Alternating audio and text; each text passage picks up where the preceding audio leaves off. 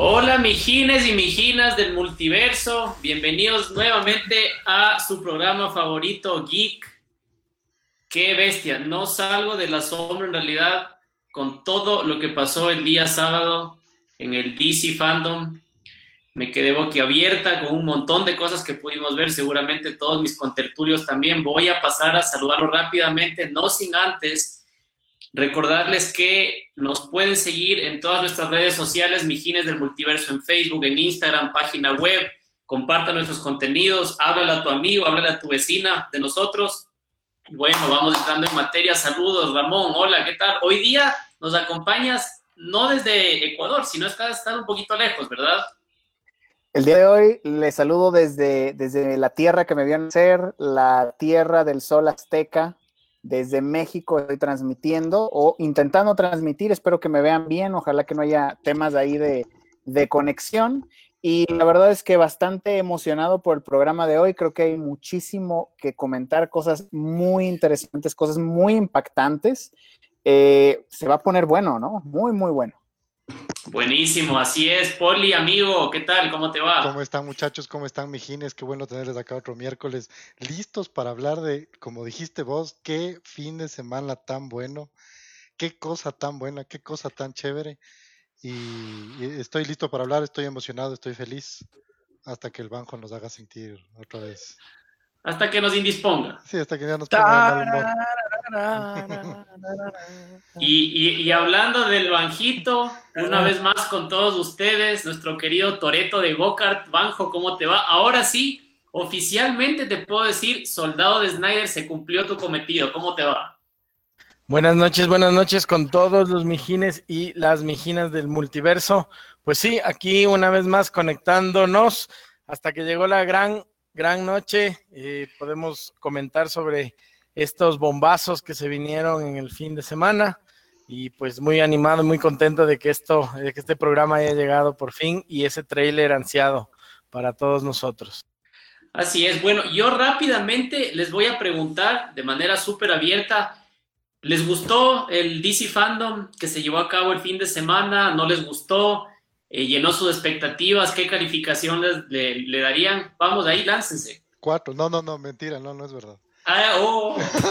Yo, yo, yo, yo, no, yo creo que la pregunta es, ¿qué fue lo que más les emocionó de este DC fandom? No, no, pero... Darkseid, Batman, el Superman con el traje negro, el Batman deteniendo los blast de los... No, no, te estás adelantando, te estás adelantando. No, no, te, estás, adelantando. No, no, te estás adelantando. Estás hablando de un trailer, puta, de un evento de un día, que yo sí quiero decirles que después de lo que después de lo que de lo que tenía que ser el Comic Con que se canceló, yo siento que DC le ha dado una clase de cómo se tienen que hacer estas cosas a los demás, en, eh, o sea, en la coyuntura en la que nos encontramos, no puedes, no se puede hacer eventos en vivo, hicieron un evento digital súper bueno, súper bien armado, súper bien pensado, muy bien organizado, entonces les ha dado clases a todos de cómo se hacen estas cosas y cómo deberían hacerse, y, o sea, yo no, yo no, yo me arriesgo a decir que debería ser algo que DC debería aprovechar y hacerlo todos los años, porque se llevaron el día y, seguramente, se, o sea, se llevaron todo el fin de semana. Mm. Causaron un revuelo que no, no, hemos visto en mucho tiempo. Y, además te voy a decir algo, algo, algo también mucho más interesante, o sea, una presentación mucho más interesante, un formato más interesante que muchos de las presentaciones de, por ejemplo, Sony, Nintendo, Xbox, o sea, como bien dices, es para mí me, quito el sombrero porque, o sea, es una forma de cómo se deben de hacer las cosas ante eventualidades o ante desafíos como, como esta índole que estamos viviendo del, del COVID. A mí me parece muy interesante. Y eso, solo eh, hablando de la organización, solo hablando, o sea, sin hablar del material, del, del, del cómo es de... Claro porque no tuvo, no, tuvo caídas, o sea, inclusive lo, que hicieron fue separar el evento en dos, yo creo que justamente para evitar este, esas caídas que a lo mejor hubieran tenido, ¿no? Pero súper bien, la verdad. Excelente, o sea, los mismo, el mismo Comic Con debe de aprender de que sí se puede hacer las cosas así. Oye, y, sí, y, la estructura de, de la presentación, súper dinámica, amena, digerible, incluso para quienes no son geeks, no son fanáticos de los temas que se, trataron allí, buenísimo. O sea, todas las plataformas eh, que veías de fondo, buenísimo. A mí me pareció genial. Justo eso te iba a decir, ya, o sea, ¿por qué hay que buscar una piedrita al zapato? eh, me encantaba cómo de repente veías el megadomo y solo escuchabas hablar y le veías una hormiguita así en el fondo. ¿Para qué, weón? Déjale nomás en plano, en un plano más cerrado, weón. ¿Para qué En- en plano- pl-? Pla- plano, plano de noticias, así tipo Milton Pérez, 24 horas. Puta, pero Milton Pérez como si estuviera dando las noticias en otro canal, weón. O sea, se Claro. lo veía tan lejos. O sea, eso me parecía gracioso. No es que me pareció que estaba mal hecho porque se ve súper cool. Pero me pareció súper gracioso ver esas. A las O sea, si es que tienes, si es que tienes un, no sé, un atrio, un fondo diseñado por Jim Lee, lo que seguramente vas a hacer es tratar de presentarlo Eh, al máximo, a la máxima expresión. puedo decir que- pero. Me gustó ver que igual utilizaron presentadores eh, internacionales, eh, no era como que solamente ah, bastante diversificado esto, y de allí también que hacían notar, creo que excesivamente, pero, pero me gustó en realidad cómo hacían notar, eh, eh, ahora que estamos todos en esto del distanciamiento, que igual los panelistas se separaban bastante para dar las, la, o sea, tan grande. Claro, supongo que era parte de eso, para denotar, un, denotar una imagen también, eso estaba bien. O- Oye, pero, pero también algo interesante es que había una, una muy buena actitud de parte de todos los participantes. O sea, o sea, auténticamente se veía que estaban disfrutando estar en el evento, que no era simplemente un evento de prensa, eh, Eso. está en su contrato.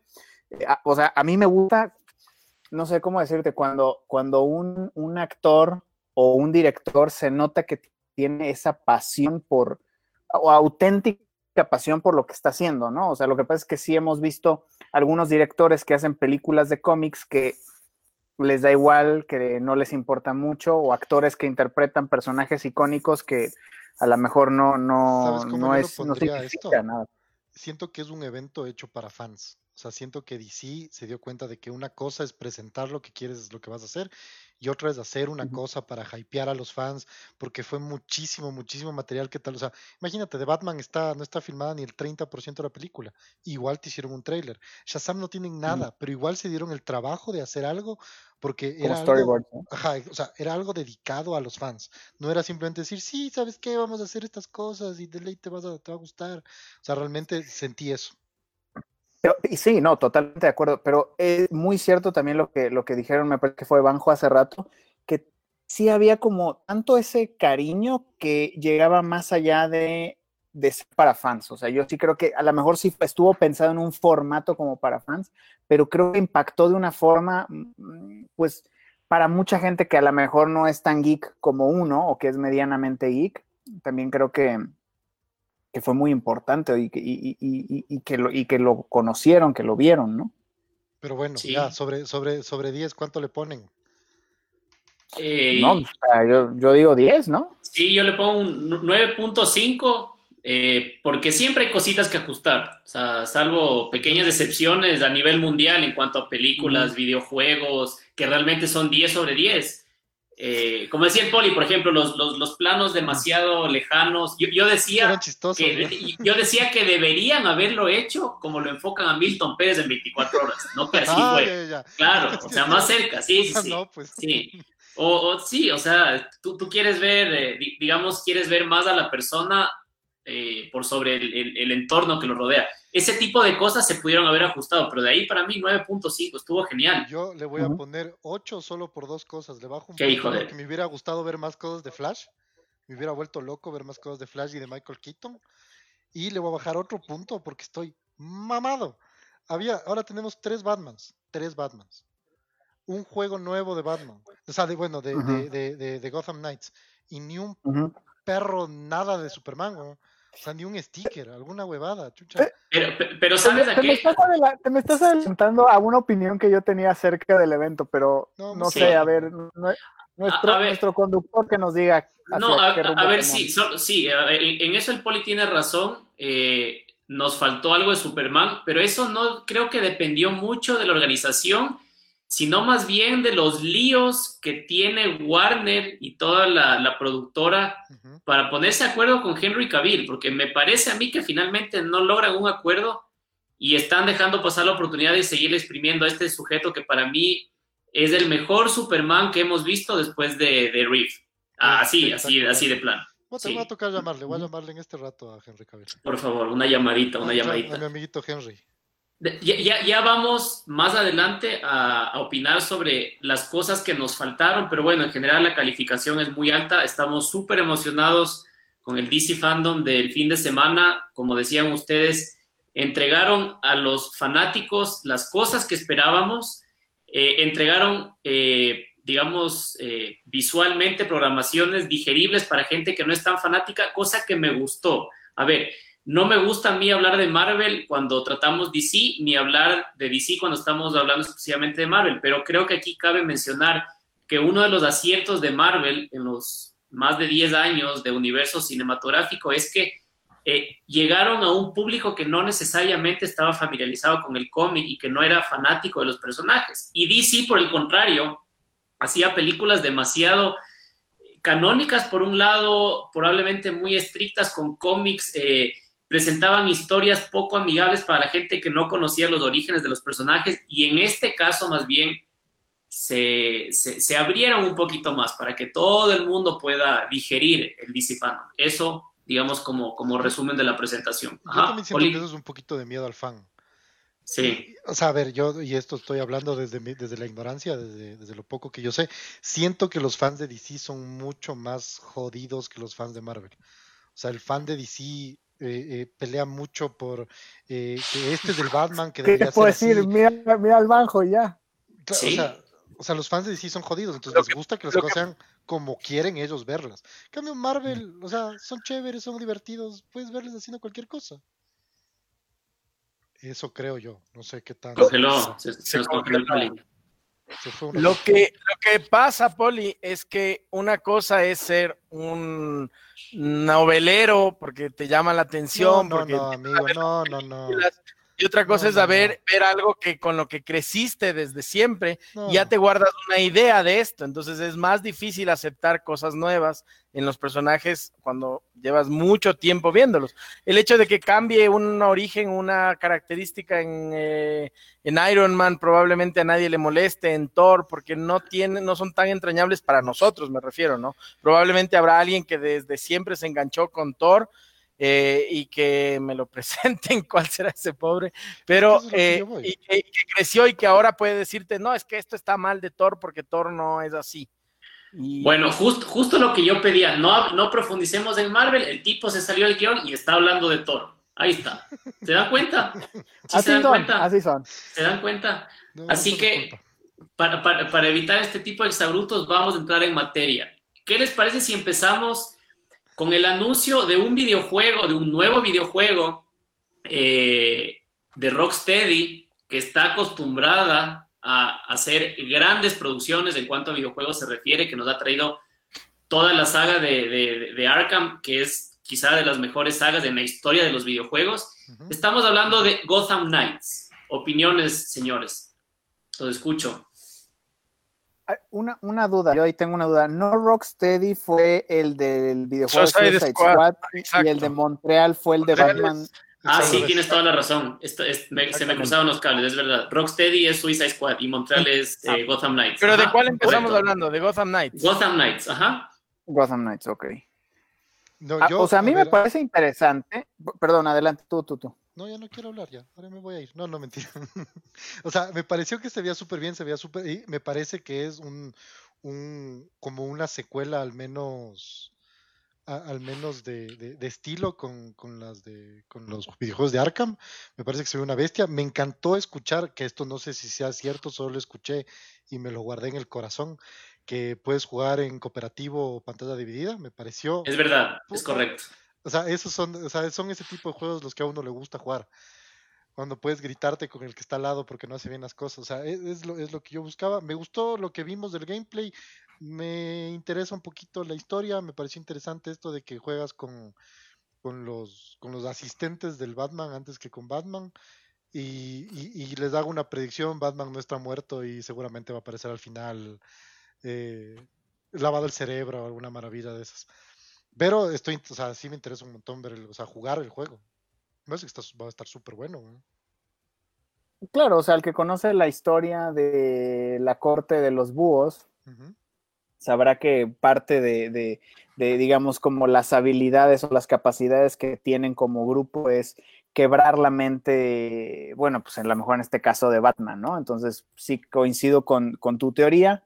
Ojalá que no sea así de, de simple o, o, tan predecible, ¿no? Como, como ha pasado en otros videojuegos con, con ese, ese giro así de como lo de Arkham Knight, por ejemplo.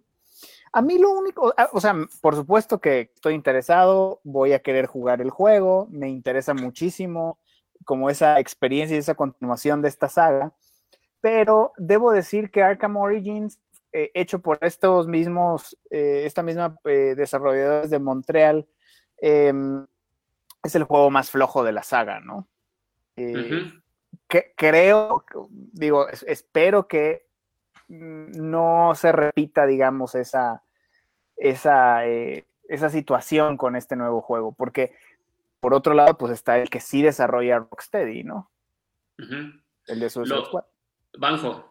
O sea, yo, a mí lo que me llama la atención es que, o sea, es una fórmula en la que es el trabajo, bueno, ahí tenemos un especialista en esto, pero como ya tienes casi todo el contexto de hasta la jugabilidad y todo ya diseñado, lo que me llamó la atención y me gusta es que eh, prometieron no ser simplemente como es, como en el caso de Batman, que puedes escoger cualquiera de los Batmans que puedes escoger cambiar los skins. En este caso, cada uno de los participantes va a tener sus habilidades eh, particulares, ¿no?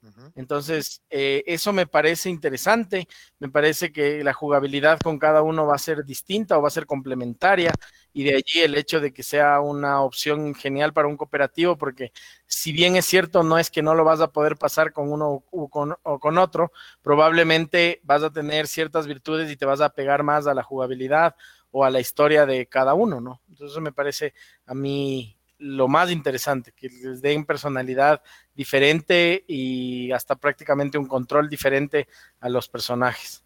Yo, yo creo que para eh, diseñar y elaborar este juego pensaron bastante en el clamor de los fans, y me incluyo. La saga de Batman fue tan buena, pero creo que había que darle un respiro.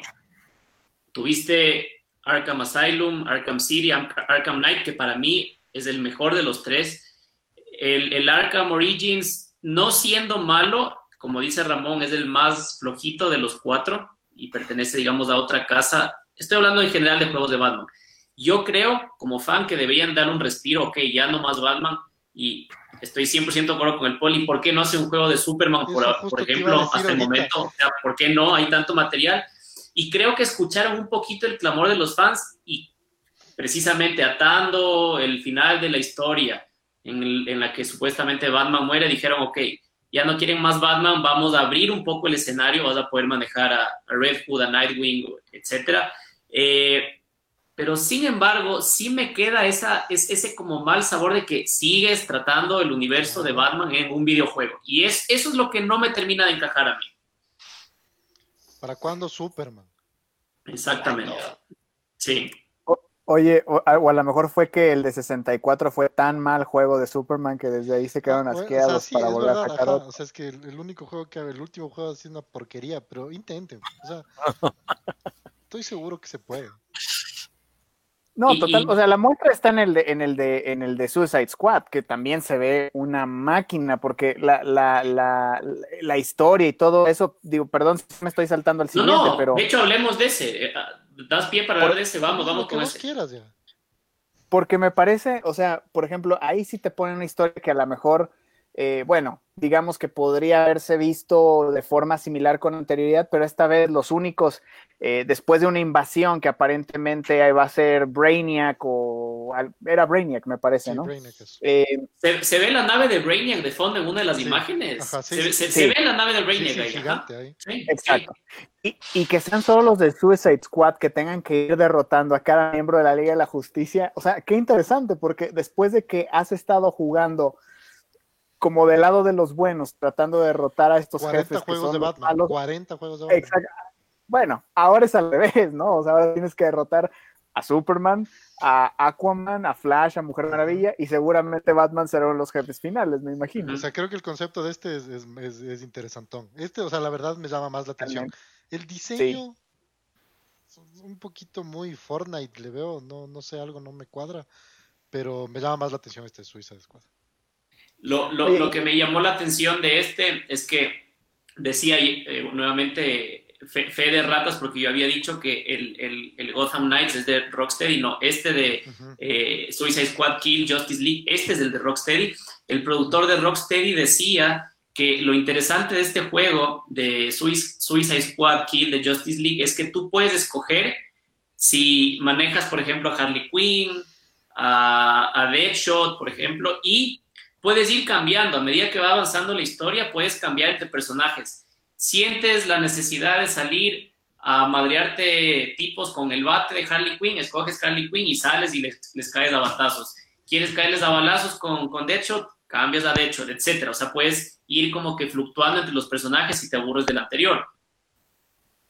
Ah, y sabes que también están dando un gran apoyo a Suicide Squad. O sea, con todo lo que se viene también. O sea, sí. se, se, nota que le es, para mí, es la gran apuesta de DC. Esa es la gran apuesta que. Es la, es la, gran apuesta, digo, además, o sea, todo, todo es una apuesta para ellos, ¿no? Pero, pero, pero creo que, o sea, como que, como que le están dando mucha fuerza a Suicide Squad. Le están, o sea, o sea, es que tú tienes también ya la película que viene y tienes a ese director en, en, en en la preparación de esa película que, que, prácticamente podrías decir que va a ser un 10, o sea, eso es una esa película va a ser garantizada. Además creo que va a ser la más diferente de todas, o sea, por eso creo que va a pegar. Cool. Solo, solo para cerrar el tema de los videojuegos y salvo que ustedes quieran también comentar algo final, visualmente los dos, tanto el Gotham Knights como el, el de Suicide Squad, me parece que se ven increíbles. La... Sí, sí, la, la minuciosidad en los detalles de, de, cada personaje, obviamente de la ciudad en el caso de Gotham Knights y en este mundo post-apocalíptico invadido por alienígenas seguramente enviados por Brainiac en Suicide Squad me pareció súper chévere. De lo poquito que pudimos ver, algo de gameplay, visualmente me encantaron los dos. O sea, yo no, no, no, quiero equivocarme, pero creo que Suicide Squad va directo a las nuevas consolas y Gotham va a tener también una versión para eh, Xbox One y Play, Play 4. 4 también. Se van a soltar para 5 de una, pero la otra Exacto. Sí Suicide Squad va a ser solo exclusivo para las nuevas consolas, entonces uh -huh. no sé qué tan este desarrollo visual eh, va a ser peor si en realidad tienen una plataforma mucho más explotable, ¿no? Pero no es algo anormal que saquen para dos plataformas simultáneas. Sobre todo cuando estás en esta época de transición. Por ejemplo, cuando salió el Play 4 tenías los mismos juegos Play 3, Play 4. Ajá. Claro, pero, o sea, pero es, una, es, una, práctica súper normal. que la de Gotham Knights es, es así, es decir, te juega a las dos. No se sé, supone que. Si es que fuera o sea, así. Yo estoy casi seguro, pero en cambio Suicide Squad es solo exclusivamente sí, sí. para la otra porque el tipo de juego no aguantaría las consolas no, creo que están que no saliendo. No, Eso es lo que ellos dijeron. Que, que hablen conmigo. Continuamos. Claro, que me llamen, que me llamen. Yo, que me, que me pero, pero, no ahorita porque estoy, tengo que hablar con Henry primero. Los pixela para jugar en, en, Nintendo. Tengo que hablar con el Enrique para que, claro, una, se, se una de nuevo al universo DC. Claro, para que salga de superhombre. Oigan, oigan, eh, muchachos, no sé si eh, antes de entrar al siguiente tema quieren hacer una revista de los mensajes que hemos recibido en, eh, ahorita en el live. Sí. Sí, creo que sí. Por ahí nos saludan, igual desde México, ponen Viva México. Por ahí también alguien se nos adelanta, dice Pattinson la romperá. Saludos amigos. Eh, ah, es el David, el David Donoso. Un abrazo, nuestro querido Donosillo. Eh, por ahí Marisola ya le dice saludos a los mijines, en especial a uno. ¿Quién? ¿Quién, ¿Quién será? ¿Quién será? ¿Quién será? ¿Quién será? ¿Quién será? ¿Quién será? Luego por ahí dicen hay muchos rumores sobre qué va a pasar con Superman en el futuro con Henry Cavill. Bueno, pues hay que esperar a que el poli le eche una llamada a ver qué onda, ¿no? A ver qué me dice. A ver qué me, qué me cuenta. Sí. Muy bien, muchachos. Eh, ya que estábamos hablando del videojuego de Suicide Squad, ¿por qué no hablamos? No del trailer, porque en realidad no vimos ningún trailer de, de, de Suicide Squad. Lo que vimos fue una presentación súper masiva y global de lo que se el viene casting. en cuanto a Suicide Squad, el casting. Son miles de personajes. Sí. Y si me preguntan a mí, sí me hypeó bastante. A ver, eh, creo que acordamos todos que la primera película de Suicide Squad fue un collage eh, medio mal hecho, no, terminó de encajar. de las cosas rescatables Harley Quinn, que se roba en realidad la, película por su actuación. Pero es, este, esta presentación del reboot, porque en realidad lo que vamos a ver de Suicide Squad es un reboot, y eso te da la pauta de que los productores saben que la cagaron con la primera y dijeron, ok, borrón y cuenta nueva. ¿Qué les pareció a ustedes? Esa presentación, ese cast de como 20 personas. Yo, yo creo que el cast tiene un objetivo, o sea, tiene un objetivo preciso, poder matar por lo menos a la mitad. Es, es el escuadrón sí, que suicida, tiene que morirse un montón. El anterior se murió uno, o sea, se, se, murió el, ¿cómo era? Slipknot. Slipknot. Y Slipknot es, es, el personaje, el, Slipknot es el personaje más inservible en la historia del cine. O sea, el tipo no sirvió para nada y se murió de la manera más absurda y en el tiempo más corto que te puedas imaginar. O sea, pero en verdad, inútil, inútil, loco. O sea, eh, pero, pero quizás te ayudó a hacer un poco la presentación del Capitán Boomerang, ¿no?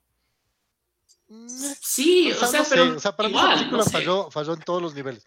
Como vos dices, Harley Quinn creo que es lo único salvable. Eh, de ahí el resto es, es una película tu raza. Creo que justamente el cast es gigante porque necesitan matar a un montón. Espero que lo hagan, espero que no lleguen al, al final de la película y resulta que se volvió a morir Slipknot. en una escena que no se vio.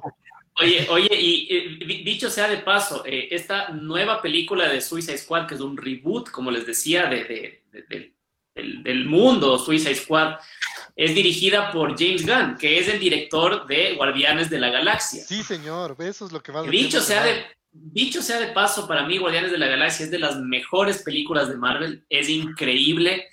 Y el mismo James, James Gunn dijo en el DC Fandom que nunca había hecho una película con tal cantidad de explosiones y adrenalina, acción por todos lados, lo cual nos hace suponer que precisamente este cast de montones de personajes, como dice el Poli, va a terminar trágicamente, sí.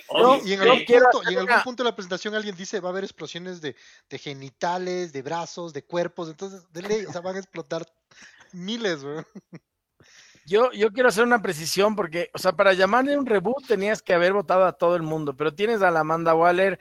De hecho, decidieron respetar el papel, aunque no aparezca eh, Will Smith, va a seguir siendo aparentemente él si va a haber una secuela, porque de ley ya una película. Que no, que no la primera.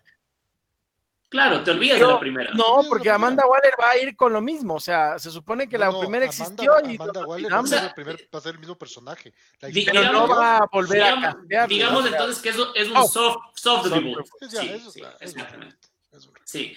Ahora, lo que me llamó la atención a mí es el cast de Idris Elba, que es un gran actor, que ha tenido muy buenas películas últimamente, y de John Cena, verlo, y verlo a John Cena, John Cena en Suiza Squad, y no sé si se fijaron, eh, digamos, el, el, diseño conceptual de John Cena, súper cómic, sí, o sea, sí, cómic, cómic, cómic.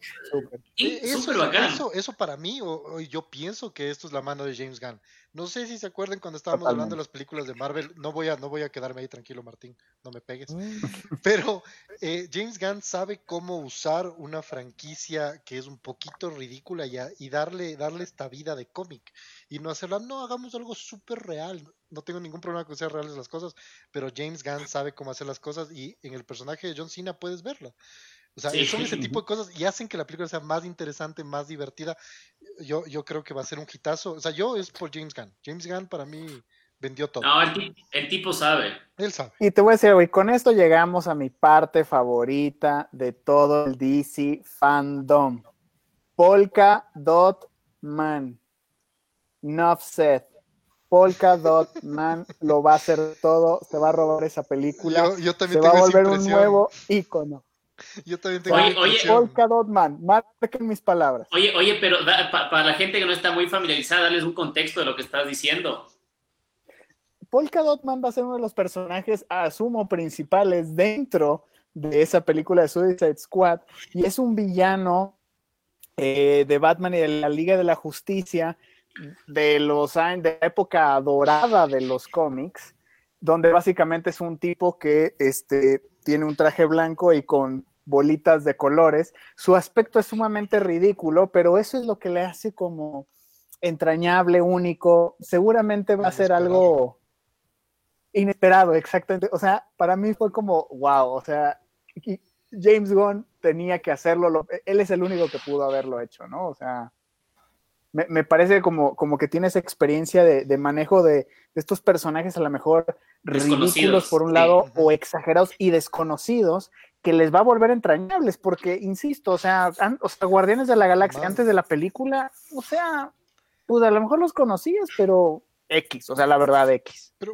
¿cachas? Hay un personaje que se llama Ratcatcher 2. ¿Quién chucha es Ratcatcher? ¿Quién es Ratcatcher Ratcatcher es un, es un enemigo de Batman que es básicamente como un flautista de Hamlin. Eh, un encantador. un encantador de, ratas. ¿Y sabes dónde sale? Sale en el cómic de cuando, cuando Azrael es Batman, se me fue. Eh, Nightfall. Ya. Nightfall, ahí sale. No, no tengo, no, no recuerdo. ahí sale. No lo recuerdo. Oye, yo creo que la descripción perfecta que le han dado ustedes a, esta, a este teaser de Suicide Squad sin ser un trailer, pero digamos este anuncio, es James Gunn. Fue capaz de hacer a todos los personajes de Guardianes de la Galaxia entrañables, como decían ustedes en un programa anterior, hacer que los niños se vistan de, de, de Rocket, o sea, sí, increíble. Eso trasladado a Suicide Squad, que tiene personajes súper desconocidos, pero que como dice Ramón, pueden llegar a tener mucho pegue si diriges en la película. Y adicionalmente, y no menos importante, que te puedas apoyar en Margot Robbie, que es una gran actriz que demostró ser espectacular como Harley Quinn. Para mí es un win-win la próxima película de Suicide Squad. Y a, y Idris Elba también. Eso, eso decía yo. Idris Elba, que es un actorazo. Y John Cena, por Dios. El mejor. Genial. no, pero solo verlo a John Cena ahí en la, película me va a parecer increíble. Polka Dot Man lo es todo y ese va a ser el disfraz del próximo año de Halloween. yo creo que Polka Dot va a ser uno de los que va a sobrevivir a la película. Seguro. Obviamente. Y, se y se la lleva Harley Quinn. Bueno, bueno, guardamos esta fecha, 26 de agosto del 2020, sacramentadas y guardadas en un cofre las, las palabras proféticas de Ramón y veremos próximamente si, si, si se cumple o no aquel presagio. Así que... del nuevo Rocker Raccoon? Sí. sí. Veamos, veamos, veremos, dijo el ciego. A ver, muchachos. Eh, es momento de hablar de uno de los eh, episodios clímax del DC Fandom. A mí me dejó con la boca abierta el nuevo tráiler de Wonder Woman 1984. Em, así como introducción, les puedo decir que se salió, se despegó un poquito de esa temática súper ochentera con la música recontra ochentera de, New Order, de, Blue Monday, del primer tráiler y ahorita eh, con, música un poco más épica, escenas un poco más serias, sin olvidar que, que, Chris Pine es, está como perdido en su papel ahorita y, y, la convierte la película en una especie como de, comedia cuando él aparece, pero me gustó mucho esta, esta sensación épica que le dan a la música, a las escenas, y la aparición de Chita me pareció buenísima súper bien hecha. Así que los escucho. Trailer de Wonder Woman 1984. Yo te digo así de entrada, frescaso, sin desmerecer el resto de cosas que vimos, Wonder Woman fue lo mejor para mí del día. yo vi el trailer y dije, esto es lo que yo quería ver. Es un trailer súper bien hecho, vi todo lo que yo quería ver. No me contaron mucho de la historia, que es perfecto. Y como vos dices, o sea, Chris Pine creo que creo que va, va, a ser el polkadot de, de Wonder Woman porque me parece que es o sea, por lo menos en lo que vimos, me parece que es un actor súper gracioso y es un gran actor. Yo, o sea, 10 puntos a Wonder Woman sin haber visto. O sea, yo creo que el comentario de, del Poli, perdón que te interrumpa, pero es súper injusto, pues, porque tienes películas donde no has trabajado ni el 30% y Wonder Woman ya debimos haber visto todo. O sea, de Wonder Oye, Woman ya estaba listo déjale, haberlo visto. Déjale, si, si, si, el, si, el, ¿no? si, la película debe haberse estrenado a, Eso tiene que ver. La claro, cosa porque es que... puedes hacer un trailer súper bien elaborado, pues ya tienes todo el material. es que ese, no, pues, es que ¿cómo vas a decirme que quieres ver en un trailer de qué se trata la película?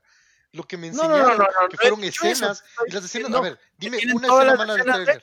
Dime una escena mala del trailer de Wonder Woman. Eso no significa que va a ser la mejor película del mundo. A mí me encantó, me encantó también lo que vi. Pero estás diciendo que fue lo mejor, pero porque es una, una película que ya debió haber sido estrenada. No, no, es, es por eso. Es porque creo, o sea, yo siento que es una de las unas películas mejor pensadas. Patty ¿Dices que es lo mejor? Patty Jenkins, con qué? No, no, es lo mejor, es simplemente para mí lo mejor, porque yo creo que eh, Gal Gadot y Patty Jenkins, que son como es Wonder Woman y la directora, son, o sea, son justamente una pareja perfecta de dos personas que saben darle el enfoque que tienen que darle a un personaje que se merecía recibir algo como esto hace millones de años. Entonces, ahora al fin estamos viendo estamos viendo una rendición de Wonder Woman que se la merecía y el trailer fue espectacular. Como te digo, no me enseñó nada que no tenía que enseñarme, no me, no me dañó la película. Y, fue perfecto. A mí todas las escenas me gustaron. Esta escena donde está balanceándose como Chan, como, como D'Artagnan. ¿Se acuerdan de la tortuga D'Artagnan que se balanceaba en las nubes? Pero por supuesto. Ya, Wonder Woman es ahora la nueva D'Artagnan.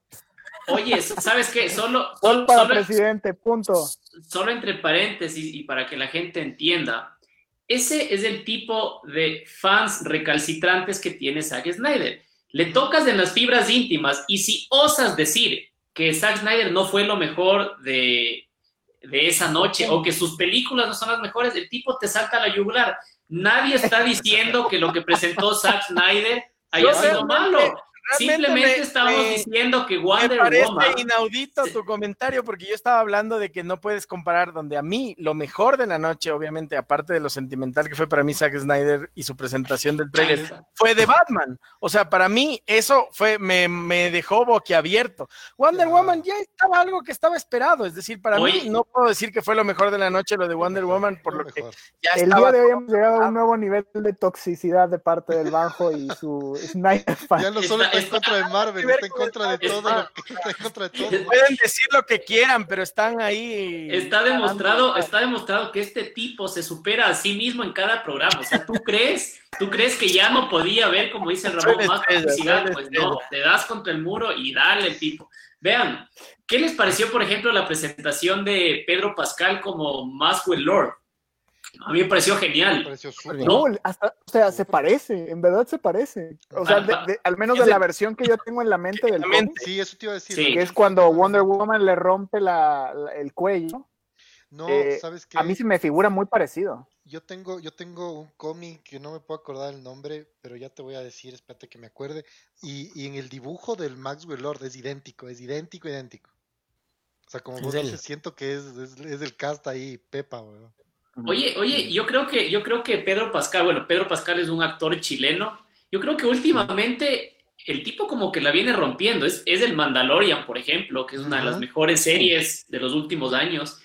Y ahora, sin, sin necesidad de presentártelo tanto en el trailer, demuestra, como ustedes dicen, que es Maxwell Lord. O sea, ese es el personaje. Para, para, para, la gente que no, no está muy familiarizada con Wonder Woman y su universo, eh, y, en realidad de, los muchos villanos que tiene DC, Maxwell Lord es, es, es, un tipo que no tiene en principio superpoderes, es un tipo que tiene la habilidad de influir o inducir pensamientos en la gente.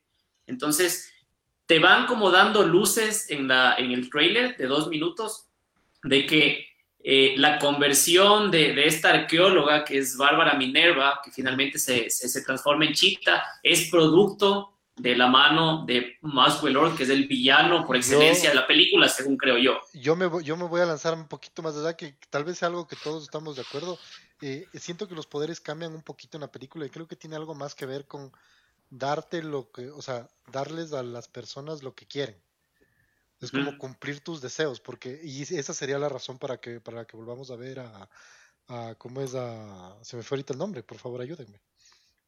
A Lile, al que salió, al que estuvo con nosotros en de Walking Dead en el programa. Steve Trevor, ajá. Esa es, es, la, es la razón por la que Steve, Steve Trevor vuelve, porque es lo que más quisiera Wonder Woman.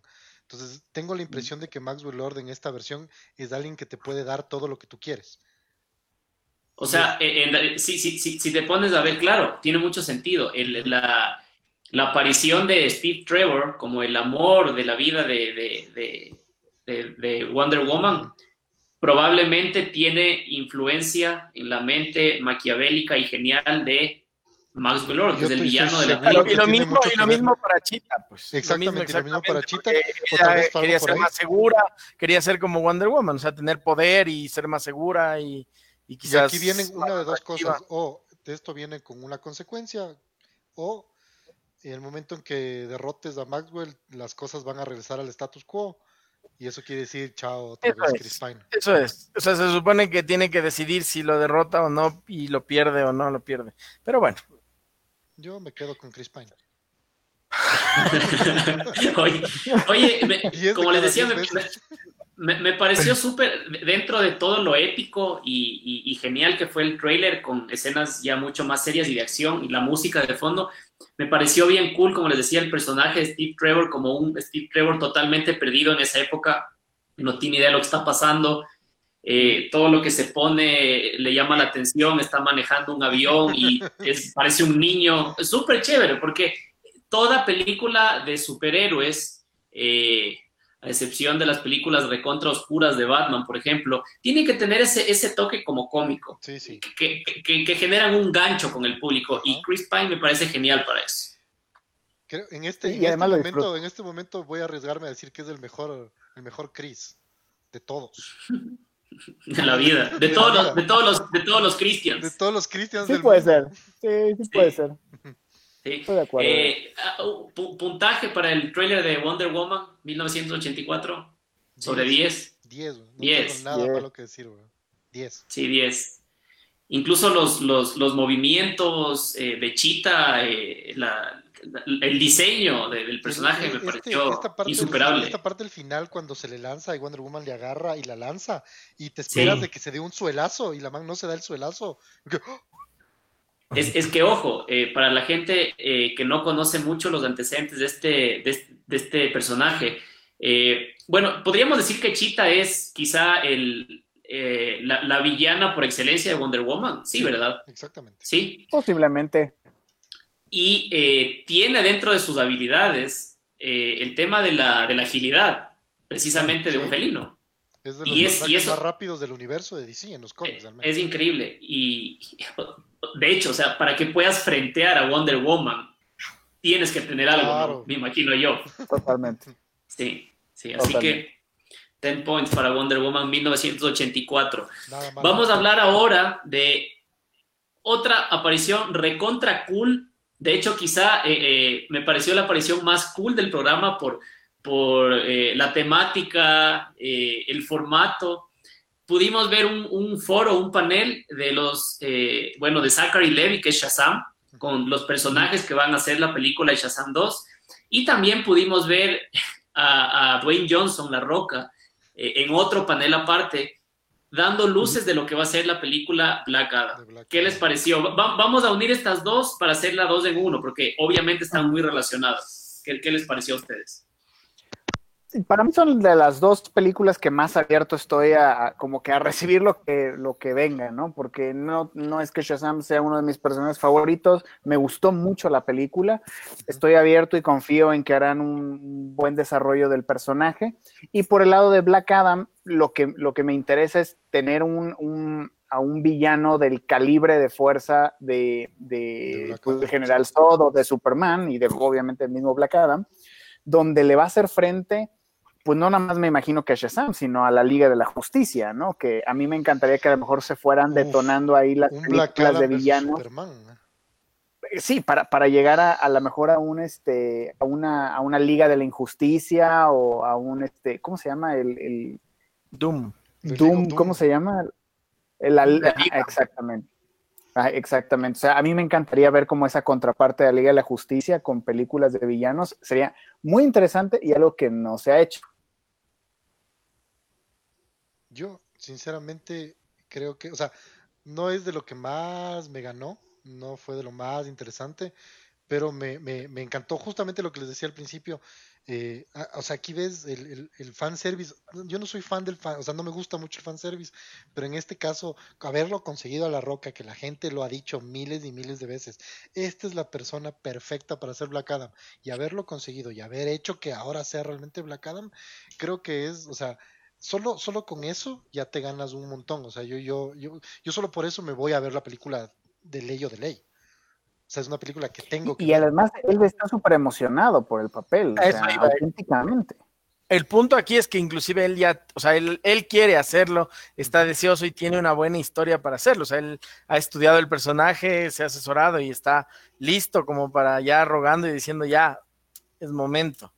Yo creo que sí va a ser un éxito. Yo, yo, yo, creo, yo creo que deben haber pocos actores tan carismáticos como La Roca en los últimos 20 años. O sea, este tipo es carisma 100%, carisma puro. Me parece que eso es un acierto de DC, traerse un actor que, claro, empezó como luchador, pero tiene películas entretenidas, buenas, de acción. Es un tipo recontra carismático. Entonces, me parece que el papel de Black Adam le encaja perfecto. Y adicionalmente, no sé si ustedes siguen eh, las, las, las, cuentas y redes sociales de los actores que están alrededor del mundo DC. Eh, Dwayne Johnson había publicado un tweet en el cual hacía alusión a, eh, bueno, ¿y qué, qué, qué, tal les parece? Algo así como una pelea entre Black Adam y Superman. Y luego se retractó y cambió ese tweet, que me imagino que, no sé, le dijeron, ve, no hay nada con Henry Cavill todavía, no hay absolutamente nada. Y luego lo puso como, ojalá algún día, o sea, como un futuro potencial. Pero, pero como, decía, como decía el bajo, te das cuenta que el tipo está metido, emocionado, como el que más. Y, y, si, si, la roca pide a Superman, es porque Superman tiene que estar en el, en el universo. Sí, por favor. Totalmente. Eh, siguiente tema importante del DC Fandom, lo que pasó con Flash, que me parece que fue una de las eh, mejores eh, apariciones, uno de los mejores anuncios, porque los rumores que iban corriendo días atrás de que eh, en la película de Flash, Flash viajaba en el tiempo y se iba a encontrar con el Batman, por ejemplo, de Michael Keaton, un Batman viejo y con otros Batmans, finalmente se confirmó. Y vimos ya arte conceptual en donde te enfocan a Flash no únicamente con su nuevo traje, que me pareció muy cool, sino también ya con la escena de el Michael Keaton ahí atrás. Increíble, buenísimo. Ahora, a ver, ahí van dos cosas. O sea, yo no sé si tal vez porque es un concept art o porque o, no hay que tampoco leer tanto en esto, pero yo sí me fijé que Batman, o sea, se veía un Batman joven, el Batman, eh, no, se ve un Batman viejo. Entonces... O sea, era el, era el Batman de Keaton, pero el del 90, o sea, ese Batman trasladado al, al concept art.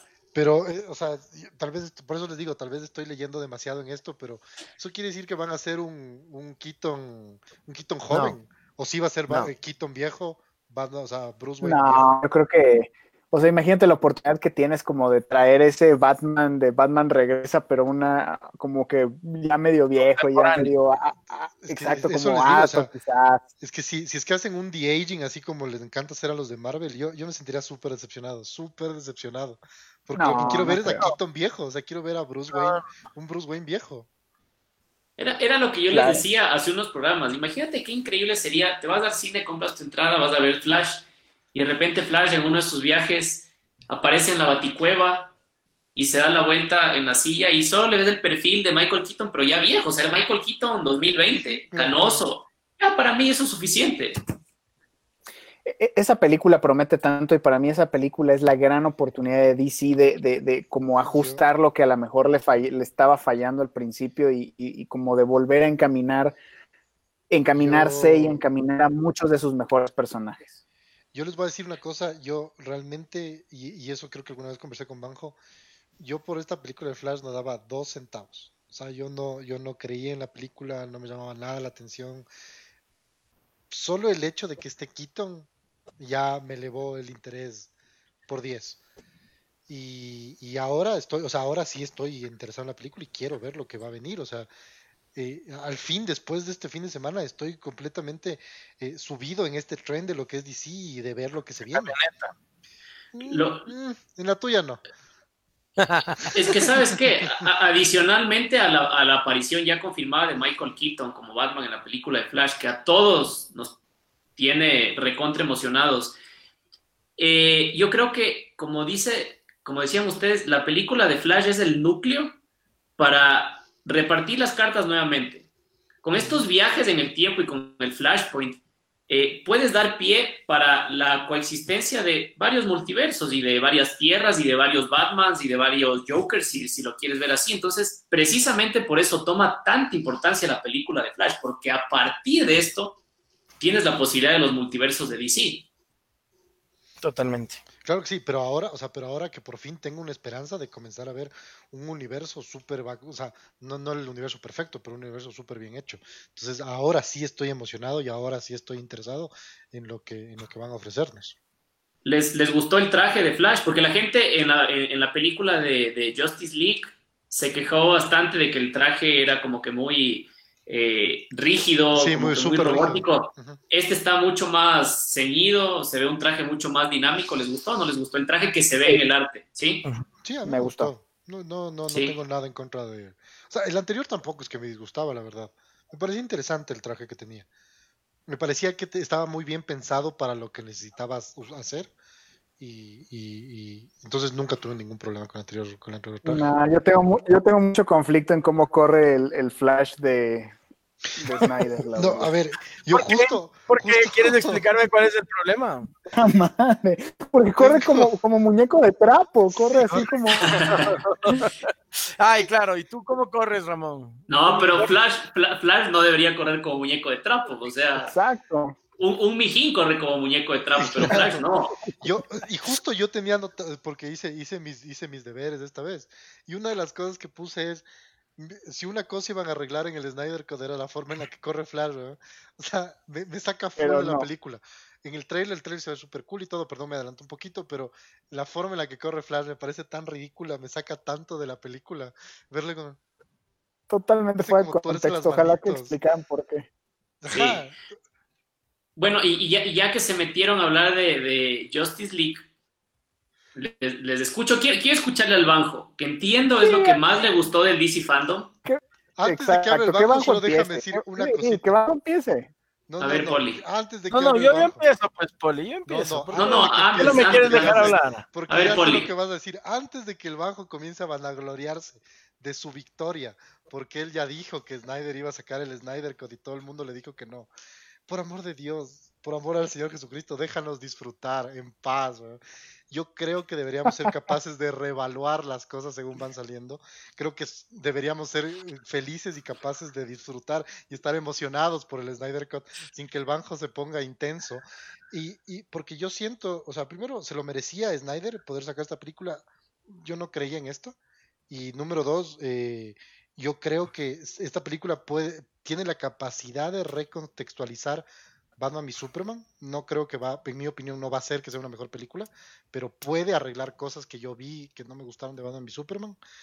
Y finalmente, lo único que quiero decirle a mi amigo Banjo y a toda la gente que es como mi amigo Banjo es: no sean guardianes del fandom, por amor de Dios. Si van a ser guardianes de algo, sean guardianes de la bahía.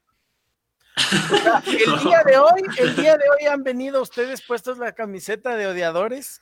Realmente hacerme Minority Report, ni siquiera puedo hablar y ya están criticando algo que ni he dicho.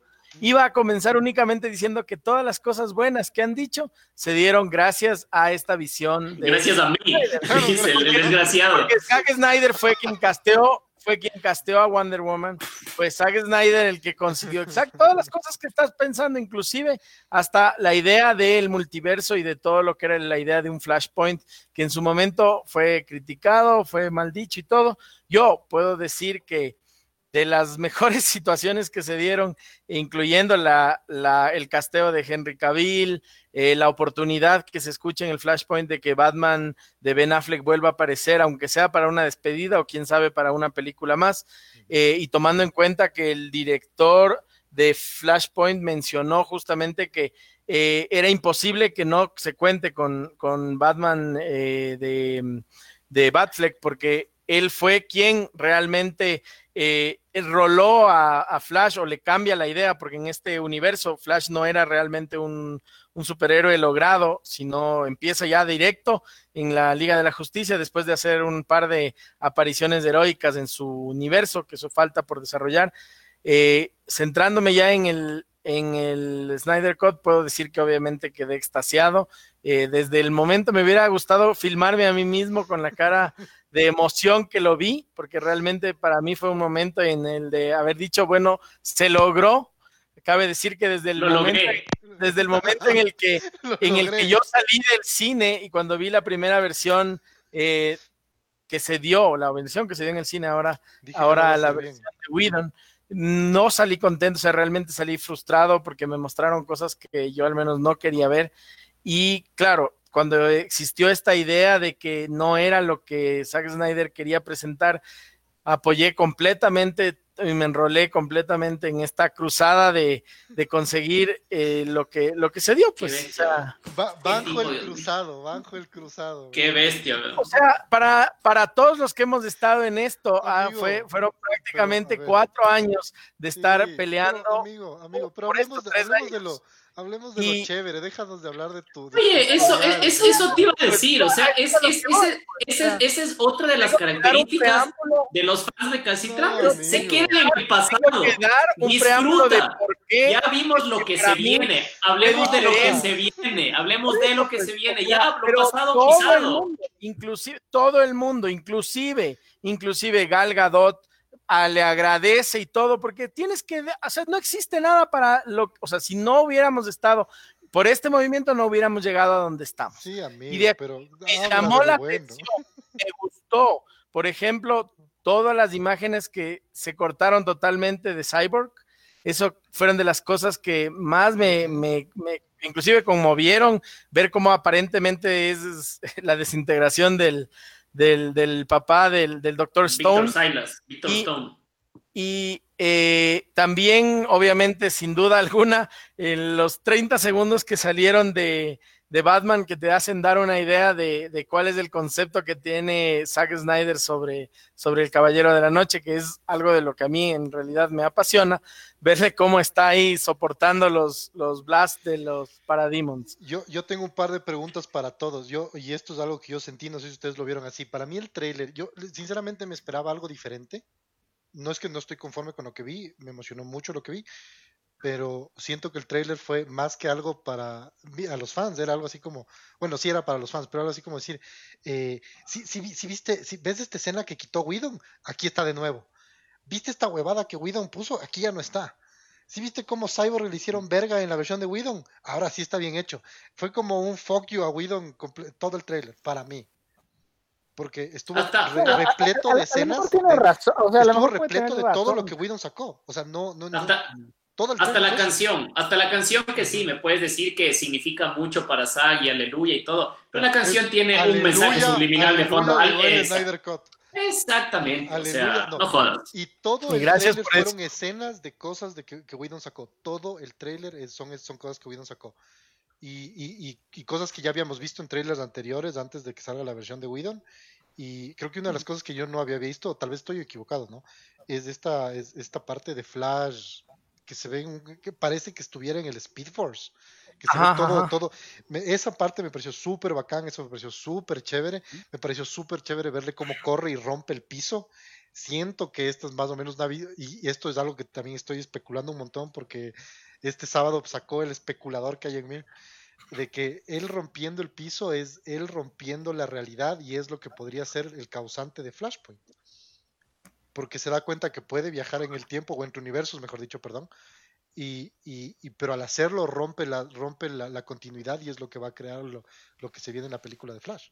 Pero, pues, pero en la pues, entrevista, en la entrevista, perdón, Zack Snyder sí habló de eso, o sea, habló que justamente en el, algún momento cuando supuestamente todo se va al carajo, al pan, eh, debería pasar esto porque si no, no le das continuidad con Batman y Superman. O sea, ah, debería en algún momento él viajar, como tú dices, no solo entre las realidades, que quizás eso sea lo que va a pasar en Flashpoint, eh, porque eso fue lo que dijo el director, vamos a ver lo del Speed Force y todo, pero en, Zack Snyder lo que dijo es, vamos a ver cómo él puede vencer las leyes del tiempo en este caso, bueno, no lo dijo así, pero es la idea, es decir, él tiene que llegar al punto en donde regresa a encontrarse con, con el Bruce de Batman v Superman. Y además lo interesante es que aquí sí van a hacer lo de lo de Unite the Seven, ¿no? Entonces nos falta ver al Martian Manhunter. Esperemos. Que esa es y, la, y, la, escena del final del trailer cuando sale el verdadero Batman hablando como el varón que es diciendo podrá haberse enfrentado a millones de mundos, pero no a nosotros y no a nosotros unidos. Creo que, o sea, esa parte me encantó. Eso, eso es cool, eso es cool. A mí también la, la, escena esa donde, donde Batman rechaza lo, los láseres de, del Parademon promete, promete. Cosas, cosas que me gustaron a mí del trailer de Justice League. Uno, la visión y el enfoque oscuro de Zack Snyder, porque sí, eh, eh, detesto a los fans recalcitrantes de Snyder como el banjo, pero yo soy un fan de Snyder de sus buenos trabajos, no de los malos trabajos, obviamente, porque soy racional en, estos temas, ¿sí? Me gustó, me, me, gustó mucho el enfoque dark, porque así tiene que ser DC. Uno. Dos, eh, el diseño de D-Sad, que es uno de estos villanos seguidores de Darkseid, me pareció increíble, buenísimo, súper bien hecho.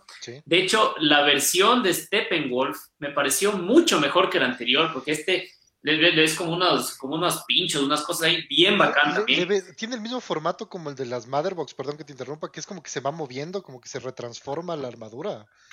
Sí, me pareció, sí, exacto.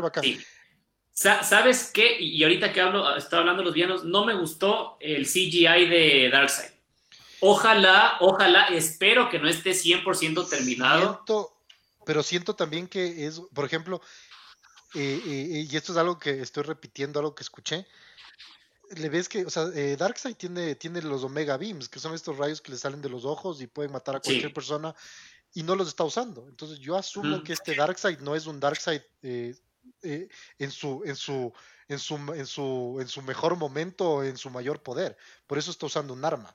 Entonces, por ejemplo, yo le vi sin armadura, que me pareció medio turro. Es que es Uxas, no es Darkseid, o sea, todavía era joven en ese entonces. Es, es, una versión anterior. No, no, pero yo me refiero al CGI visualmente, no, ah, no, me gustó, mucho. no, no, no. De, de, hecho, ya te digo, de hecho, me gustó muchísimo más Dizad, por ejemplo, o sea, la cara y las facciones, y Steppenwolf, mucho mejor, muy bacán. ¿Qué más me gustó? Como decían ustedes, la, parte esta de, Batman deteniendo los disparos de los paradigmas con el, con el antebrazo, increíble, buenísima. Eh, me gustó también eh, estos guiños, como decía el Poli, de, que ya lo ves a Flash ya manifiestamente viajando en el futuro y esto te puede dar pie para otras cosas. Yo, y esto es algo que tengo que decirles porque, o sea, o sea Zack Snyder creo que es uno de los mejores directores visuales que hemos visto eh, en nuestro tiempo. Y esta visualización del Speed Force me parece a mí que es súper bacán, es muy diferente a un montón de cosas que hemos visto, si es que es del Speed Force. Y, que son buenas, porque acuérdate cómo hacía el de X-Men con esta que le ponían a la música y él paraba el tiempo y corría alrededor, y es muy buena. O sea, esas dos escenas tienen. Exacto, de Quicksilver, estas dos escenas son geniales. Y claro, es difícil llegar a una nota tan alta y lo que tú dices, pues promete. O sea, me está diciendo que el, flash de televisión no les gusta. No, claro que sí. No es que no me gusta, pero es el, pero es el efecto que, o sea, yo, yo, yo no estoy diciendo que, que, sean inútiles, pero si a mí me hubieran dicho, ¿cómo te imaginas que el man viaje en el tiempo? Hubiera hecho lo que, lo, lo que hicieron en la serie, que todo se vea súper rápido alrededor y de repente, ¡pum!, aparecía en otro lado y ya. Pero me, me pareció súper bacán esta interpretación de Zack Snyder, que es, o sea, el Speed Force es un lugar físico, eh, eh, súper oscuro como él todo lo hace, que no soy muy fan yo del oscuro, pero se ve súper bacán el speed. O sea, la visualización de Zack Snyder es diferente a lo que hubieran hecho nueve de cada diez. O sea, nueve de cada diez directores hubieran hecho lo de la serie. Y él hizo eh, justo el punto diferente. Y otra, no te gusta el oscuro porque te da miedo, no te gustan las películas de miedo, por eso, ¿no es cierto? Claro. O sea, básicamente. Eres, eres, de, eres de los que baja de madrugada a la cocina con linterna a tomar agua. ¿ah? Con la del celular ahora, puta, desde que, desde que tengo celulares mi vida es mejor. Oye, y otra cosa increíble, bueno, y esto sí ya se sabía, fanservice 100%, pero esto incluso ya lo sabíamos en tweets de Snyder de hace años, el traje negro de Superman. Finalmente. Esta es otra de las razones por la que estoy emocionada por la, por la versión de Justice League. Es la única, es la única que tiene Superman.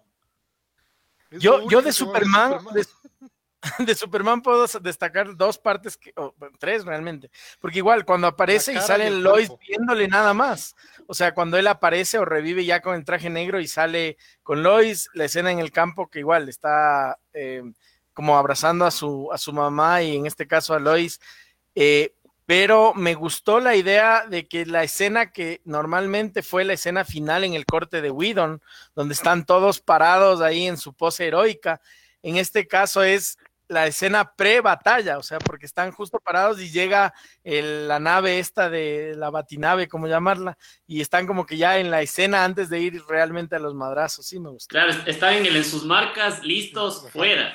Básicamente. O sea, sí, sí tienes razón, sí es súper bacán. Otra cosa que me llamó un montón, por lo menos a mí la atención, es el formato. Eh, yo no sé si saben de formatos, eh, pero sí se dieron cuenta que el, trailer es cuadrado. No está en este formato widescreen de 16.9 se llama, que salen normalmente todos los trailers. Está en, como si fuera para una película, para una tele vieja. El formato del trailer es cuadrado. Y fue lo primero que me di cuenta y eh, cuando vi la primera vez dije, te estoy viendo mal, dañé yo, no estoy viendo completo, me estoy perdiendo.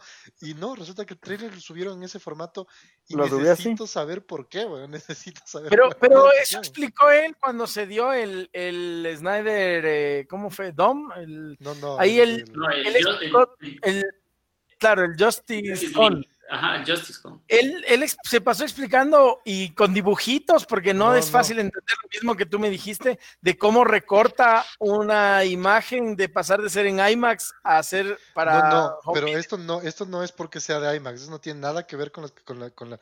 Porque dudo que toda la película sea en IMAX. De hecho, estoy seguro que la película no es completamente filmada en IMAX. Pero hay una, o sea, debe haber una razón estética o, personal por la que pues, muestras el trailer encuadrado. Yo creo que fue más como practicidad para, para que se compartiera y que se visualizara de forma cuadradita en Instagram, en, redes sociales. Exactamente. o sea, es un tipo genial que puede filmar una escena brutal con su celular, güey. No, yo, te digo, sí, es verdad. a, mí, a mí Zack Snyder me encanta. Eh, otra cosa, a ver, claro, sus ojos, sus pestañas. Sus pestañas es lo mejor. Zack Snyder como director me parece monstruoso. Eh, a ver, una de las cosas que yo destaco de Zack Snyder, sobre todo haciendo películas basadas en cómics, son estas escenas que son idénticas al cómic. Por ejemplo, tú ves en Batman vs. Superman la escena en la que rescata a, a Marta. Es te vuela la cabeza. Entonces, yo creo que en esta versión van a haber muchas de esas escenas también que te transporten al momento en el cual leíste un determinado cómic y veas visualmente exactamente lo que esperabas ver. Eso me encanta, por ejemplo, de Ahorita, ahorita, que o sea, ahora, ahora es su segunda oportunidad y con cuatro horas de película tiene que hacerlo mejor que, lo que, tenía pensado. que tomar en cuenta que después de que, o sea, y eso, a ver, yo no estoy, yo no estoy desmereciendo nada de los, a mí no me gusta Batman y Superman, pero no estoy desmereciendo nada de lo que ha hecho él. Pero después de haber visto lo mal que le fue a la primera película de Justice League y con todo este feedback que él ya tiene, estoy 100% seguro que puede, o sea, él tiene en cuenta no solo lo que él quería hacer, sino también todo lo que la gente ha dicho de, de, qué no le gustaba de, la, de, la, película anterior para poder mejorar esta. O sea, yo esta de ley va a ser súper buena. Pero yo les quería hacer una pregunta. ¿Va a ser Lois Lane la Marta de esta película? Va a parecer como un eh, no, pero, pero, pero, te voy a decir algo. Lo que pasa es que Zack Snyder, como tú dices, hay, tiene estas escenas que parecen arrancadas del, del, de la hoja del cómic, ¿no? En Watchmen también ocurre más de. yo, yo ahí sí apoyo que solo visualmente. Solo visualmente. pero, pero él siempre suele, suele darle como un toquecito porque dice, ay, como yo digo, va a quedar más cool. Y si hago que Superman mate a Zod, o sea, esas son las cosas que me revientan de Zack Snyder. O sea, sí, yo también tengo un, problema, un, problema, fuerte con eso. Pero en, este, en, este, punto siento que hay que darle el beneficio de la duda. No hemos visto ah, nada todavía. yo creo que, o sea, creo que, creo que o sea, tenemos luces de la película porque hemos visto la versión de Widow, y, pero, pero, o sea, pero voy con el, voy con el corazón listo y dispuesto para lo que él me dé. Que hasta, o sea, sí, o sea. Antes de pasar de película, yo quiero decirles que si ustedes ya visitaron eh, IMDB, ya está obviamente cargado como Zack Snyder Justice League TV eh, Series y está como episodio 1, pero uno pensaría y dirá, bueno, es de episodio 1 de 4. No, es de episodio 1.1 1.2, 1.3 y 1.4. O sea, ya desde ahí ya se ve el compromiso, la idea y el sueño que tenemos de, dar algo más. ahí sí estás viendo mucho. Eso es simplemente porque el formato, el rato que lo ponen como serie y no como película, siempre se marcan como 1. algo porque es la primera temporada. Pero es la parte de la uno de la primera temporada, parte uno de. Sí, puede ser. Es solo por eso. Es, es como decía Ramón, es una película que va a durar cuatro horas y de ti dependerá una vez que adquieras HBO Max eh, de verla de corrido cuatro horas seguidas o de verla media horita, te vas al baño, media horita te vas a comer tus huevitos con tocino, regresas. Cuatro horas.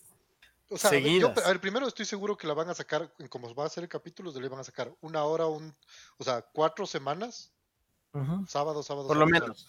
O sea, y yo no me voy a esperar a que den el último para verme todo de corrido. Me voy a ver el, momento que salga. Y Las veces cuando salgan y luego de corrido. creo que vale la pena. Es, es una de esas cosas que el momento que seguramente van a relanzar en el cine, hay que ir a ver al cine. Sí. Ojalá. ojalá. No, ojalá. lo mismo, o sea, ojalá. Esperemos, pero yo, o sea, es algo que sí tocará viajar a Estados Unidos para verla en el cine. Claro. No, no, aquí mismo. En mi cine. Ahí, claro, en mi cine. Oigan, oigan, y bueno, para, para cerrar el DC Fandom, cerramos obviamente con lo mejor, con el mejor personaje que tiene DC, con el mejor personaje que tiene la historia de los cómics y que tendrá... Me largo. ¿Sí? ¿Cómo se apaga esto? El trailer de The Batman, protagonizada por Robert Pattinson. Señoras y señores, tenemos aquí una patada en el tablero para todos aquellos que no confiaban en este muchacho. Como el banco. Como el banjo, por ejemplo. Team Edward, Team Edward. Ah, no, esta no es mi camiseta, Team Edward. Yo creo que todas esas personas que criticaban por el cast de Robert Pattinson como Bruce Wayne y Batman, al menos por estos dos minutos de teaser que hemos podido ver, tienen que tragarse sus palabras. ¿Qué Cosa espectacular. Me voló la cabeza. He visto el trailer que será unas 50 veces en estos días. Increíble, increíble. Y, no me canso. Los escucho, muchachos. Después de Polka Dot Man, esto es lo que más me gustó de todo el Polka Dot Man. Ok.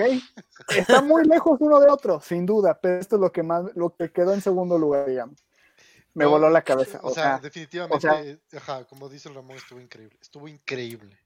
Increíble. No sé qué más yo sí, yo sí soy de los que tengo que retractarme, porque primero que visualmente a mí no me parecía que iba a verse adecuadamente bien ni con el traje ni fuera del traje, y en las dos obviamente se pudo ver pequeñas escenas, pero la escena de pelea en donde el pobre payaso solo le pregunta tú quién eres y le, le surrea.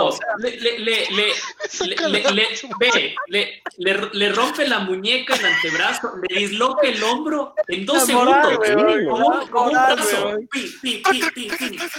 Buenísimo, increíble. O sea, ese es más o menos el concepto que normalmente y la discusión que siempre tuvimos o tenemos con, con ustedes por el hecho de que a mí la versión de Batman Frank Miller me gusta, pero sin duda alguna esta versión ninja eh, y detective.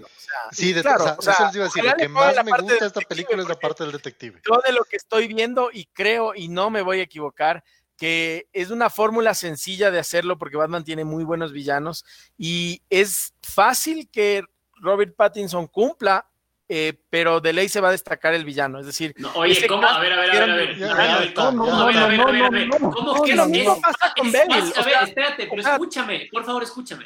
Es fácil que Robert Pattinson cumpla, o sea, es un paseo en el parque. Que Bale. Es que, es que si tú te pones a pensar. O sea, interpretar a Batman no tiene, ningún, no, tiene ningún esfuerzo actoral. No, no, no, no. no. si tú haces un villano buenísimo, o sea, si tú haces un villano bueno, se roba el show el villano. Y obviamente el Batman puede, exacto, eso es a lo que yo iba. Es decir, que, que me digas que Pattinson, así como le pasó a Bale, que quedó a la sombra de Head League, que Pattinson la rompa, porque no dudo que lo va a romper, pero que logre estar al tono. Si tú te pones a pensar en el tono detectivesco, le van a chirlear. O sea, ya te está diciendo de entrada de la forma en la que llegan esos mensajitos para Batman, que a ese Batman del año 2, recién, a pesar de que sea el detective maestro, le están azotando, man, porque ese es lo interesante de Batman, que él va a, va a superar esto de alguna manera y va a aprender cómo vencerlo. Lo que dijo Matt Reeves es que no necesariamente se basó en un cómic, pero yo sí veo, por ejemplo, en el trailer, mucho de de, Batman Halloween, por ejemplo, que, es, digamos, lo, que pasa después de Year One, o sea, tienes ya, no es una historia de origen, porque evidentemente ya ves a Batman con el traje hecho por él mismo, como dice el banco, es año 2, pero veo muchos aspectos de Halloween, eh, súper detectivesco. De, hecho, fíjate que en Halloween Batman va detrás de Holiday, que es este asesino que mata mensualmente y que no se sabe quién es, y, tiene que, digamos, usar más su astucia que su fuerza física.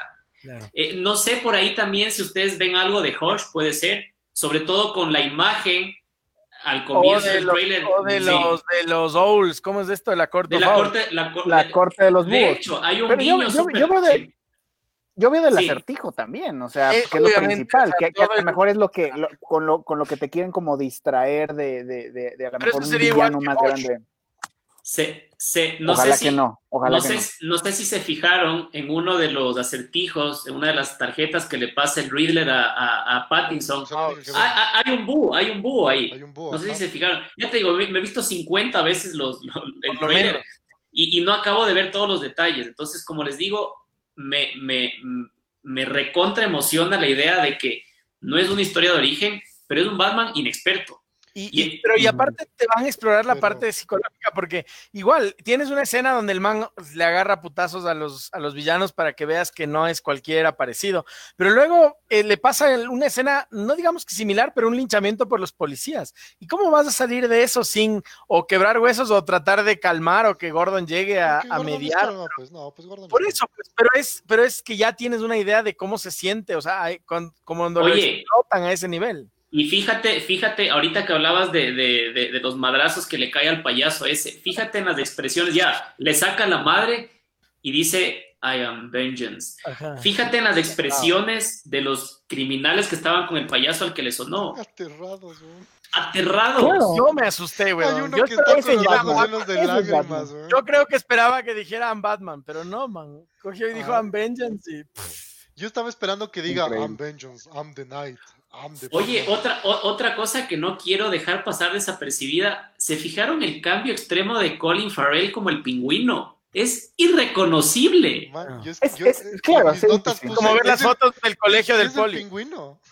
Sí, loco es, o sea, y, es Colin Farrell. perdón, es Colin Farrell.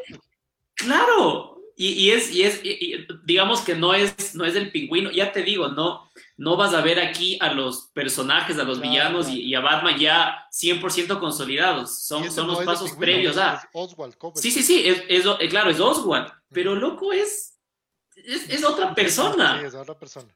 Totalmente. Y, antes de sentarnos a otra cosa, les, les, les pregunto, no, o sea, si ustedes, porque yo después de ver los trailers y el fandom, igual me pasé viendo videos y gente hablando de esto, o sea, porque, por, por emocionado.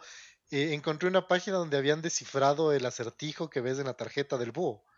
Sí, sí, sí. Ah. Porque sí saben, o sea, la pregunta del acertijo dice, eh, chuta, ya no me acuerdo cómo dice bien. ¿Qué, hace, un mentiroso después de morir? eso, ¿qué hace un mentiroso después de morir? Y la respuesta que está escrita abajo en estos jeroglíficos o como se llame, dice, sigue mintiendo. Y después por eso, o sea, entiendo que sería por eso, es que él eh, aparece el carro en la mitad del funeral. Porque la cosa es esta, después de que te mueres, o sea, seguramente lo mataron por, por, porque realmente era una mala persona, pero en el funeral todo el mundo va a decir, sí, era bueno, era un gran tipo, hizo muchas buenas cosas. Entonces, eso asumo que es parte de esto del, de, de, lo que va a tratar la película, que es de la corrupción que está puta, en Ciudad Gótica hasta la médula. Y es esto, o sea, ¿qué hacen los muertos? O sea, ¿qué, hace un mentiroso después de morir? Seguir mintiendo. La, la, la voz de fondo durante el trailer podríamos inferir que es la voz del Riddler, del acertijo. yo estoy Sí, ¿verdad? Sí, yo, digo que sí. 100% seguro. O sea, ¿Saben quién pensé que era al principio anarquía? No sé por qué me dio esa impresión, como le vi rojo y así, pero, pero no el Riddler. Pero a la final, o sea, yo a mí sí me gustaría equivocarme y que estén lanzándote todo como que te aparenta que es uno y termine siendo otra situación. Pero seguro es así, seguro. Sí, seguro. ¿Saben qué otra cosa me gustó de este trailer? Y, bueno, de, que existe esta película como tal, que a DC ya no tiene miedo de tener dos Batmans al mismo tiempo. O sea, porque ahorita va a haber dos Batmans, o sea, Ben Affleck y Robert Pattinson. cosa que no sucedía, bueno, y, Quito, pero... ¿Y cuántos Supermanes tenemos?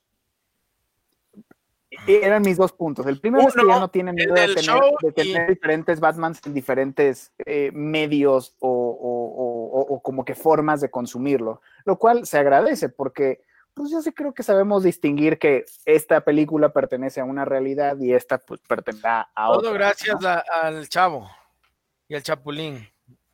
Y por otro lado, sí apoyo lo que dice el poli. O sea, sí es verdad que eh, DC Comics como que depende muchísimo de Batman, que entiendo por qué, pero sí me pongo a pensar, o sea, ahora que hablaba con el poli decía, ¿sabes qué? O sea, poniéndome como desde su, desde, su lado, siendo empático, decía, pues si yo soy súper fan de Superman, pues me voy a quedar decepcionado un, poco porque, porque no hubo nada y es uno de los personajes más icónicos. Eh, o sea, hay muchos otros personajes que también tiene DC Comics que digo, bueno, poco a poco se van, se van construyendo, pero por ejemplo, pues a lo mejor alguien que le haya gustado mucho Aquaman o alguien que eh, esperara ver algo más como de, pues no sé, Bird Spray o, de otros miles de, de, Teen Titans, por ejemplo, otras cosas así interesantes como que, pues a lo mejor sí te quedas como, Ah, bueno, Híjole, siempre va a ser Batman, Batman, Batman. O sea, eh, eh, o sea, eso es lo que yo siempre jodo. Ahora, obviamente, lo de los otros personajes sí es una cosa de que eh, es lo que están presentando para lo que van a sacar próximamente. Esperemos que comiencen a comenzar a jalonear el resto de franquicias que queden y comiencen realmente a hacer algo súper bacán con este universo gigante, hermoso que tiene DC. Pero, o sea, es lo, que pasa aquí. O sea, Banjo, de, quién eres fan? De Batman. Ramón, ¿de quién eres fan? De Batman. Martín no estoy seguro, pero voy a lanzarme a decir Batman. Entonces, ve, o sea, ¿dónde quedamos nosotros? ¿Dónde quedamos los gordos? ¿Qué digo? Los fans de Superman. Pueden irse a llorar con los fans del Barça. Básicamente. Claro, a llorar por Messi y por Superman. Entonces, eh, sí, o sea, eh, eh, por eso les decía, o sea, no es que estoy, no, no, estoy decepcionado, no es que me siento mal, me gustó todo lo que salió, pero sí me jode un montón puta, que tengas al mejor superhéroe de todos y no hagas nada, weón. No hemos tenido una película de Superman desde Mango Vestir. Sí, 2013. ¿Qué pasa? O sea, y lo peor de todo es que vos dices, no, es que Superman es un superhéroe súper turro, no es tan interesante como Batman. Mentira. Superman tiene, historias espectaculares, tiene, o sea, es un personaje interesante que tal vez no lo saben hacer bien en las películas y es súper decepcionante no encontrar ese director que lo haga bien. Y te juro que si pudiera lo haría yo, pero no soy tan bueno tampoco. Oye, oye, em, volviendo al tema de Batman, para que no se me escapen los últimos detalles, se fijaron, eh, a ver, la gente, a ver, los haters, porque ahora, porque ahora en, internet pululan los haters, haters por todo. O sea, si haces esto, te odian. Si haces lo contrario, también te odian por no haber hecho lo, otro. Entonces, porque se, porque no se, se burlaban de, del maquillaje negro en los ojos de Pattinson cuando se saca la, la, la, máscara. Loco, eso, eso es increíble. O sea, es, creo que es primer, primer, director o, primera película que te muestra que efectivamente, o sea, cuando Batman se saca su máscara, todos los otros Batman están perfectitos, nada. Loco, aquí te enseñan efectivamente todo el disfraz, porque Batman se pinta los ojos para Esa no gente nunca, nunca se ha disfrazado de Batman, man. Si, no, si te pones una, una máscara de Batman, no, no quedas bien si no, te, si no te pones la sombra negra. Pues. Y, ya le caían a, este pobre muchacho de Pattinson, ah, que ahí está, que es del vampiro, que crepúsculo. que mira, Batman no, y literal, y literal, y literal debería verse como se ve, porque no es que va a estar pasando como el Batman, no el Batman, pero el superhéroe que hizo Nicolas Cage ah, en Kika fue. él literal se pintaba con un pincel. No, Batman seguramente agarraría betún, se pasaría en la cara y dale. o sea, porque no vas a estar una hora maquillándote perfectamente. ahorita que hablamos del look de Batman, yo les quería decir una cosa. Yo, o sea, yo tengo una, es un, esto es una cosa personal o sea, lo, mejor que puede tener un traje de Batman es las orejas cortas, el logo grande. O sea, como el Batfleck. Eso, o sea, ese tiene que ser el Batman perfecto. Este tal vez no tiene el logo tan grande, pero el traje también me gusta. Me encanta el cowl, me encanta la máscara que tiene. O sea, se nota todo que es, o sea, súper a mano, no, tal vez no tan a mano, no mis manos, pero... Es hecho por él, pero de hecho ese traje es supuestamente hecho por él mismo. Y se ve... O sea, por, por Pattinson. Es, eso como los guiños de Batman, pero fíjense también en el trailer todas las eh, cosas que puedes concluir de las, de, las, expresiones, espérate, de Bruce Wayne, porque claro, una cosa es Batman y otra cosa es Bruce Wayne. Fíjate en, las expresiones, son dos o tres a lo largo del trailer de Pattinson, son súper profundas. O sea, la, mirada cuando sucede esto es un buen actor, es, un buen actor. buen actor. Sí. buen actor. Muy bueno. Tim Edward, siempre. Y, y, tienes ahí la aparición de Gatúbela, haciendo de las suyas ahí, no sé si robando una caja fuerte o está, está en, lo suyo ahí. Y peleando, y peleando y peleando bien, bien. Sí. En el bochinche. No, sé, desde, cómo empieza es genial, que, que empiezan ahí el logo y se escucha cómo la cinta se va abriendo, eso es espectacular. Igual, o sea, el rato que le ves a Batman, que es, o sea, es el flash de la cámara, cómo regresa. Porque escucha y aparece recién Batman, es súper bacán, o sea, o sea, inclusive el trailer está súper bien hecho. Y, y, y, otra cosa, no menos importante, Batman trabajando con la policía. Hay, hay de hecho dos escenas en las cuales la cámara va entrando como si fuera primera persona Batman y toda la policía es así como... Siga, siga nomás así. Pero sí, pero, sabes que no, solo siento eso, sino también siento un poquito de... licencia y matrícula. Como en, como en Batman y el escarabajo de, de Esmeralda, creo que es ese cómic ecuatoriano de Batman. Cierto. que visita Guayaquil. no, solo, no solo es miedo, sino también esto de que como después te das cuenta, el Riddler deja las cartas para Batman. Siento que la policía le está viendo con algo de odio. Porque es como que. Claro, pues, lo que están haciendo por llamarte a vos. No, no, no, no envidia, sino. Ah, es, Como, es, como, es como el Joker de Headley, que empieza a llamar la atención a costa de gente. Y la policía le empieza a ver con odio. entonces la policía comienza, a irse en contra de Batman porque dice: Por tu culpa están pasando estas cosas. acaban de matar a este man que, que, que como es. Eh, por tu culpa, o sea, solo por llamarte a ti. Yo tuve esa impresión. Sí, yo también, de ley para, para mí este trailer, como les digo, 10 sobre 10. Yo sí le tenía fe a, Pattinson como Bruce Wayne. Sí, sí. Eh, ve, hasta, hasta, cosas, hasta cosas como el encaje de la cara, la, terminación de la mandíbula, que para cualquier persona podrían ser cosas como irrisorias, pero para un fan del personaje es como que dices, wow, o sea, se encontraron un tipo que encaja física y visualmente con, el, con, con lo que tú esperas sí, parece Batman, definitivamente. y, es, un Batman más flaquito, más, o sea, se le siente más ágil, me gusta. Batman año 2. Sí, sí, es un Batman, año 2. Y, y, ya olvídense de Crepúsculo, a mí tampoco me gustan esas películas. Si eres fan. No, no, las vi, es más, contigo la, la, vimos por presión social, ¿te acuerdas, juntos agarrados de la, última. Pues. Sí, la, vimos la última por presión social. ver entre todos, pues. Pero contra nuestra voluntad. No, ya olvídense de eso. Robert Pattinson es, es un gran actor y creo que es un buen cast. ha sido un buen cast. olvídense de Crepúsculo, pero jamás se olviden que el Banjo y el Martín se fueron a ver la película juntos. Ajá. la premier. claro, a la premier. y con brillos, con brillos encima. En vez de ponerte el betún de la máscara, se pusieron brillos. No, con brillos. el, Martín fue de Pattinson y yo fui del otro. De Vela. No, vos fuiste de Vela. de Vela. del hombre lobo, sin camiseta. Eso pensaba, pero. No sé si echamos una repasada a los últimos mensajes, muchachos. Sí, sí, ya para. Sí, rápidamente, justamente, nada más por ahí dice. Eh, se ve impactante Robert Pattinson. La verdad, yo odiaba que fuera Batman, pero me cayó a la boca. Por ahí eh, Santiago Gortaire, un fuerte abrazo, dice, gran comentario Banjo, capaz deberían hacer un programa dedicado a los disfraces que usó el Banjo. Ricardo Tobar, saludos Mijines, excelente programa.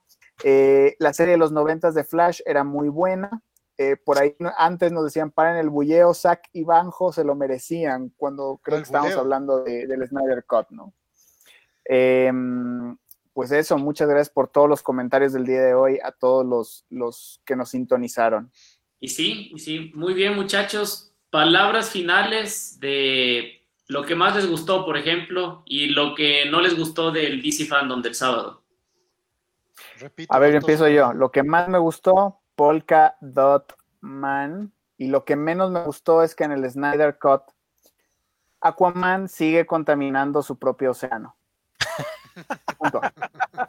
Muy bien, muy bien.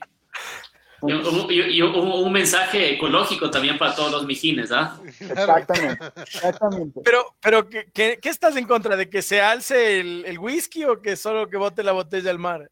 No había pensado lo de la camiseta, porque evidentemente también se la quita y la tira. Yo, solo me estaba refiriendo lo de la botella. Ahora contamina dos veces. Poliéster contaminante, así de esos, pero. Exactamente claro. tiempo para pensar en esas cosas. Además, ahí no es ni su reino. O sea, estás hablando de que esto es antes de Aquaman, así que. Ahí no es ni su No, no sé, no sé, quizá Ocean Master no estaba del todo mal. Buen, buen, pro, buen pro y buen contra de Ramón Banjo. Lo que más te gustó y lo que menos te gustó. No, pues yo creo que de lo que menos me gustó, es que a mí sí me gustó todo, porque de hecho inclusive de las notas más bajas que fue esto que hablamos de Shazam, me gustó cómo se presentó, así que no, yo me quedo, para mí me gustó todo y agradecer a Pablito Junior, que creo que lo vamos a comprometer para invitarlo en algún momento por el apoyo. Me lo merecía, gracias. Muy bien, muy bien. Poli, lo que más te gustó y lo que menos te gustó del DC Fandom. Eh, yo creo que eh, lo que más me gustó voy a quedarme en un empate técnico entre Wonder Woman y Batman, definitivamente. a mí, eh, les digo, a mí la película de Wonder Woman me tiene re emocionado.